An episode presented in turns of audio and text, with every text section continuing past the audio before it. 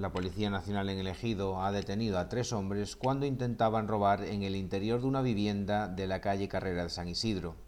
La colaboración ciudadana permitió el arresto de los detenidos tras acceder a la vivienda por una puerta trasera que daba a un patio.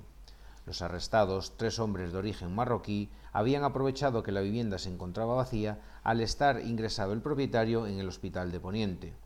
Los agentes acudieron al lugar y atraparon infraganti a los tres hombres de 21, 24 y 35 años de edad, quienes además de por un delito de robo con fuerza, han sido puestos a disposición judicial por encontrarse en territorio nacional de manera irregular.